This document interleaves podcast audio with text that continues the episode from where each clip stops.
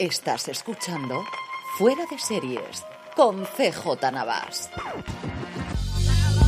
Bienvenidos a Streaming, el programa diario de Fuera de Series, en el que un servidor, CJ Navas, te trae las principales noticias, trailers, estrenos y muchas cosas más del mundo de la televisión. Edición del miércoles 8 de noviembre de 2023, con muchas noticias y trailers. ¿Qué trailers traemos hoy? Arrancamos, eso sí, con un poquito de follow-up. Ayer terminábamos el programa felicitando a XN por su vigésimo quinto cumpleaños y ya os adelanté que estaban preparando muchas cosas durante todo este mes de noviembre. Y así lo han hecho. Han creado una exposición virtual AXN 25 años contigo que tenéis disponible en su página web axn.es barra expo 25 en número aniversario en el que se recorre pues eso, la historia de los últimos 25 años de la cadena con vídeos de muchos de sus principales actores de sus series más conocidas felicitándoles por ese 25 aniversario, premios que han recibido y galardones a lo largo de toda esta trayectoria y la sala virtual que más me ha gustado personalmente evidentemente es la de historia, tiene joyas como por ejemplo el anuncio que hicieron en 1999 para comunicar que ya empezarían a emitir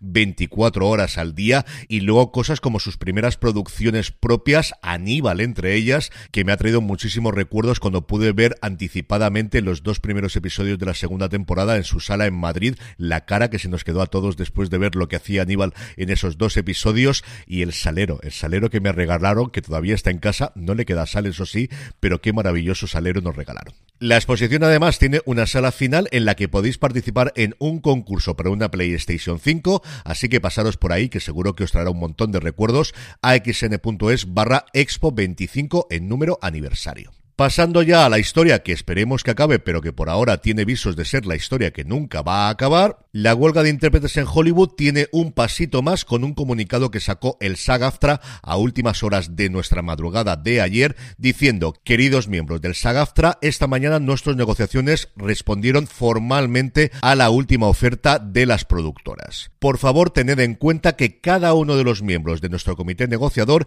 tiene la intención de asegurar un acuerdo justo y terminar de esa forma la huelga de una forma responsable. Y ahora viene el punto importante. Hay varios puntos esenciales en los que todavía no tenemos un acuerdo, incluyendo la inteligencia artificial. Seguiremos informándoos conforme se desarrollen los acontecimientos en solidaridad y gratitud vuestro comité negociador. Y es que definitivamente se confirma que es el punto de la inteligencia artificial y no tanto los salarios, ni siquiera esa compensación adicional que se buscaba en el mundo del streaming, lo que mantiene la huelga a día de hoy. Y en esta línea, por primera vez en mucho tiempo, el Hollywood Reporter recogía declaraciones sin nombrar las fuentes, eso sí, de qué es lo que estaría pasando. Al parecer, en la propuesta de las productoras hay una cláusula que afectaría a todos los intérpretes que cobran por encima del mínimo salarial, que son 32 mil dólares por episodio de televisión o 60 mil dólares por película, que les permitiría, siempre según información, como os digo, del sindicato, escanear digitalmente a un intérprete y poder utilizar sin pagos adicionales y sin requerir permiso posteriormente, incluso después de fallecido a sus herederos, como ellos quisieran esa actuación. Esto, como podéis comprender, es algo que el sindicato rechaza de pleno. De hecho, parece que había división de opiniones en el SAGAFTRA acerca de cómo negociar la subida salarial, pero en esto el sindicato es absolutamente unánime en rechazar de plano esta consideración de las productoras. Y en las productoras ocurre justo lo contrario. Al parecer hay tres bloques diferentes en cuanto al tratamiento de la inteligencia artificial, así lo refleja Rick Ellis en su newsletter de ayer. Por un lado, Netflix, Amazon y Apple son las que más estarían forzando la situación en que este sea la redacción de las cláusulas de inteligencia artificial. Warner Bros. Discovery, Sony y algunas de las pequeñas estarían dispuestos a ceder en parte y tanto NBC Universal como Paramount fundamentalmente estarían dispuestos prácticamente a aceptar lo que venga del sindicato en materia de inteligencia artificial. Y esta cláusula que el guionista David Slack ya ha puesto el sobrenombre de cláusula zombie y yo creo que esto va a hacer carrera, creo que todos lo vamos a llamar a partir de ahora así, es lo que podría llevar al traste las negociaciones a la hora en la que estoy grabando. Yendo ya con el resto de la información, hoy tenemos dos noticias de premios, las dos aquí en España. Por un lado, Pedro Piqueras recibirá el premio Jesús Hermida a la trayectoria de la Academia de Televisión. El Consejo de la Academia ha decidido darlo por unanimidad en la reunión que ha celebrado hoy en la Casa de México en España un premio que ha recibido la florinata de la industria audiovisual española, no solo Jesús Hermida, que le da nombre, anteriormente el galardón se conocía como el premio Toda una Vida, sino ¿Quién queréis? Miguel de la Cuadra Salcedo, Chicho Ibáñez Serrador, José de las Casas, Rosa María Mateo, Concha Velasco, Mayra Gómez Ken, Matías Pras, José Luis Balbín y en la última edición Mercedes Milá, como os digo, la florinata de la industria televisiva española. Y por otro lado, los premios José María Forqué, que otorga todos los años la agrupación de productores Ejeda, ya ha dado sus nominados, que siguen teniendo solo cuatro por categoría, cosa que no entiendo. En materia de series, la gran ganadora por ahora, desde luego, es La Mesías. Es una de las cuatro nominadas a mejor serie, junto a la segunda temporada de 30 Monedas, Poquita Fe y El Cuerpo en Llamas, que es la que más me chirría a mí. Yo sin duda ahí habría puesto o El Hijo Zurdo o tú también lo harías. En interpretación masculina en serie tenemos a Javier Cámara por la segunda temporada de Rapa, Raúl Cimas por Poquita Fe y luego dos nominaciones para La Mesías, Albert Pla y Roger Casamayor, dos nominaciones que también se repiten en interpretación femenina, puesto que están nominadas tanto Ana Rujas como Lola Dueñas junto a Esperanza Pedreño por Poquita Fe y Úrsula Corberó por El Cuerpo en Llamas. En el capítulo de nuevos proyectos, Apple TV Plus ha encargado la primera película original de Peanuts de Snoopy la plataforma de la manzana, como sabéis, tiene los derechos del personaje desde hace mucho tiempo, pero hasta ahora lo que había tenido son las películas, cortos y series clásicas y una serie que había encargado, pero este va a ser el primer largometraje que se haga para la plataforma. El guion correrá a cargo de Carey Kirkpatrick, Cornelius Ulano, Craig Schultz y Brian Schultz, hijo y nieto respectivamente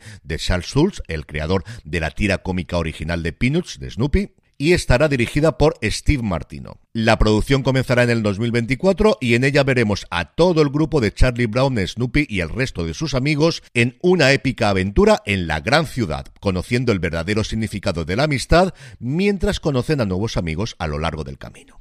Y en un tono totalmente diferente, MGM Plus ha ordenado una adaptación del podcast de Michael Connelly, Los asesinatos de Wonderland, que había producido el escritor para Audible. El podcast y la serie giran alrededor del descubrimiento de cuatro personas brutalmente asesinadas en los suburbios de Los Ángeles, en concreto en la avenida Wonderland, y de ahí viene el nombre. Y según nos dicen, las secuelas de los asesinatos abarcan dos décadas y llegan hasta día de hoy con detalles, tramas secundarias y giros de investigación que prueban el viejo dicho de que la verdad siempre supera la ficción.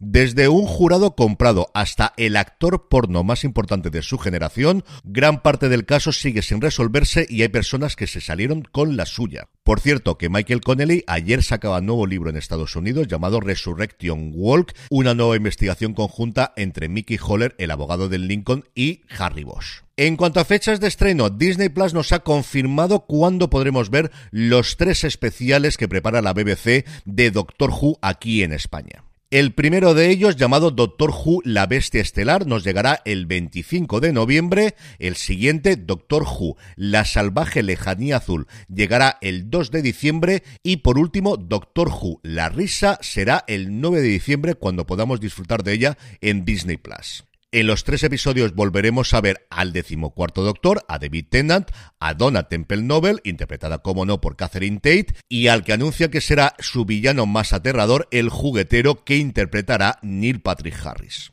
Y por su parte, Historia y Actualidad, que es un canal de AMC que está disponible solamente en streaming a través de Prime Video, va a estrenar en exclusiva una serie documental que explora el universo cinematográfico de Marvel. Serán ocho episodios que contarán desde los orígenes hasta el final de la fase 2, con entrevistas a Lu Ferriño, sí sí, a Hulk de la serie de los 80, a Jeff Loeb, a Todd McFarlane, a Mark Millar, a Clark Gregg, a nuestro queridísimo Phil Coulson o a J. Michael Straczynski. La serie se llama Marvel 2. Icono de la historia y como os digo llega el próximo jueves 16 de noviembre a Historia y Actualidad. Y terminamos el bloque de noticias con tres cositas de industria, las tres referidas al deporte y el streaming. Las dos primeras se refieren a España. Por un lado, Dazón ha adquirido los derechos para nuestro país de la Fórmula 1 para las próximas tres temporadas hasta la 2026. Eso sí, desde el inicio ya se ha anunciado que están negociando con Movistar Plus para que la plataforma de Telefónica emita la competición entre 2024 y 2026. Hablando precisamente de Movistar Plus, sigue su apuesta por ese servicio que tienen independientemente del operador al que estés abonado y a partir de esta misma semana, en la tarifa más cara que tienen, la de 14 euros, además de un partido de la Champions, harán un partido también de la Europa League. Esta semana será el del Villarreal. Y la última se refiere a Netflix y no, no es una serie documental, sino deporte en vivo y es que parece que estarían en trámites para poder empezar a hacer boxeo al parecer estarían interesados en adquirir los derechos de la Premier Boxing Champions, cuyos derechos actualmente los tiene Showtime, que sabéis que ya poco a poco va desapareciendo, pero que lo que realmente les interesaría es el de poder retransmitir el combate que en diciembre tendrá el antiguo youtuber y cada vez más boxeador Jake Paul. Antes de eso tendrán la Copa Netflix de Golf el 14 de noviembre y poquito a poco esas cosas que nunca va a hacer Netflix, pues solo le quedaba una, que era el deporte en vivo, veremos qué tenemos en el 2024. Y vamos ya con los trailers, que como se anticipaba al principio, viene la cosa muy cargada. Para empezar, ya tenemos el de la segunda temporada de Richard. Una segunda temporada que se basa en el undécimo libro de la saga de Lee Child, llamado Mala Suerte aquí en España, que arranca cuando Jack Richard recibe un mensaje codificado en el que se le informa de que los miembros de su antigua unidad están siendo brutalmente asesinados. Una segunda temporada que tendrá ocho episodios, los tres primeros se estrenarán el 15 de diciembre y a partir de ahí uno cada semana para alegrarnos las navidades a todos. Y de alegría en alegría porque un poquito antes Apple TV Plus el miércoles 29 de noviembre, ojo, miércoles, no viernes como tradicionalmente estrena la plataforma de la manzana, nos traerá por fin la tercera temporada de Slow Horses. En esta tercera temporada, un romance en Estambul amenaza con exponer un secreto enterrado del MI5. Cuando Jackson Lamb, el maravilloso personaje interpretado por Gary Oldman, y su equipo de inadaptados son arrestados a la lucha, se verán atrapados en una conspiración que pone en peligro el futuro no solo de Slough House, sino del propio MI5. La serie constará de seis episodios, adapta Tigres de Verdad, la tercera novela de la serie de Mick Herron. Estrenarán dos episodios, como os decía, el miércoles 29 de noviembre y así tendremos un episodio hasta acabar el año. El último se emitirá el 27 de diciembre. Y el último vídeo, yo creo que a Netflix le hubiese gustado que hubiese sido otro para celebrar el día de Stranger Things este pasado lunes, pero no ha habido forma con las huelgas, así que lo que tenemos, a falta de un avance de la última temporada, es una mirada entre bambalinas de cómo se está gestando la obra de teatro que se estrenará próximamente en Londres basada en el universo de Stranger Things. También ha mostrado un poco del videojuego que están preparando llamado Stranger Things, la primera sombra, y, quizá lo más interesante para los fans de las series, en una nueva cuenta de Twitter barra X que se ha creado es profeso llamada Stranger Writers, han mostrado lo que parecería ser el inicio del primer capítulo de la última temporada. Son dos líneas, pero evidentemente la vamos a leer.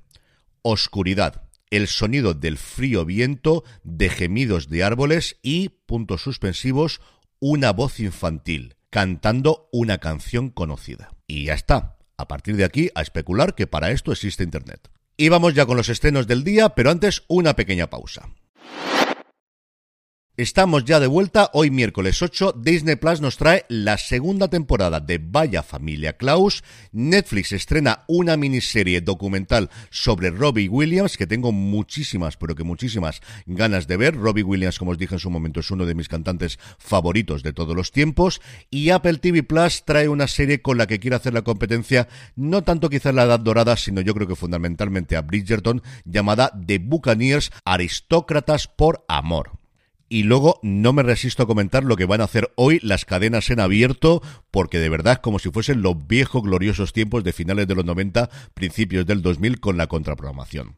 Ya sabéis que los miércoles, porque además hay fútbol y si no estoy equivocado juega el Madrid, es el día de Cuéntame cómo pasó. Tenemos la cuarta entrega llamada María la Rebeldía, en el que veremos a la hija de los Alcántara como residente, como médico, al tiempo que está ocurriendo el secuestro y posterior asesinato de Miguel Ángel Blanco. Pues bien, Antena 3 ya había decidido a finales de la semana pasada estrenar el primer episodio de Cristo y Rey en esa misma franja horaria. Un Cristo y Rey, por cierto, que mañana jueves llega a Netflix. Además tiene un título maravilloso en inglés que es Untamable, algo así como Indomable. Y con esto, no hay dos sin tres, Telecinco va a estrenar el primer episodio de la decimocuarta temporada de la que se avecina, adelantándose dos días al estreno en Prime Video, que es quien tiene por el acuerdo entre ellos dos la primera ventana antes de que normalmente se estrenase en Telecinco. No entiendo cómo lo habrán negociado, entiendo que habrá publicidad de Prime Video toda la que queráis durante los episodios, pero al final tenemos esta noche fútbol de Champion contra Cuéntame, contra Cristo y Rey, contra la que se avecina. Y terminamos como siempre con la buena noticia del día y es que hoy 8 de noviembre se pone en marcha una nueva plataforma, no, no os asustéis, esta es gratuita, no hay anuncios, no hay nada, es NASA Plus, la nueva plataforma de streaming que va a lanzar la Agencia Aeroespacial Americana con un montón de material de archivo, con series documentales y con unas series que tienen una pinta espectacular para niños. Hay dos que me han llamado mucho la atención y que pienso ver con las crías llamadas Lucy, una de ellas, y la otra El Viajero, echadles un ojo. NASA Plus o NASA Plus, como prefiráis, nace con el compromiso de que será gratuita, no tendrá anuncios y que va a crear muchas producciones, más allá, como os digo, del archivo histórico y de las series documentales que pueda hacer la agencia. Así que otro lugar interesante más, donde poder ocupar el tiempo en vez de TikTok o en vez, y aquí yo soy el primer pecador, de YouTube. Y con esto, y recordándoos que os paséis por fuera de series.com y también por nuestra tienda, la tienda fuera de series, fuera de series.com barra tienda, donde seguro que tenemos algo que te gusta. Me despido hasta mañana jueves. Gracias por escucharme y recordad, tened muchísimo cuidado y fuera.